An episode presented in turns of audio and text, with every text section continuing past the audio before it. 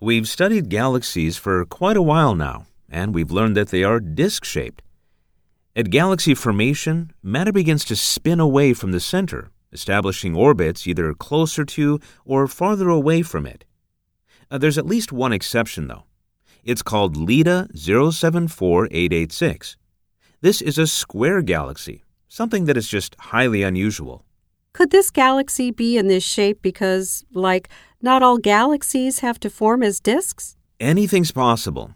Although, again, everything that astronomers and physicists have learned so far points to the disk shape being the natural form. We read earlier in the class that sometimes galaxies crash into one another. Is it possible that this is some type of collision? I mean, two galaxies hitting each other, making the square shape? Actually, a number of researchers have made that theory.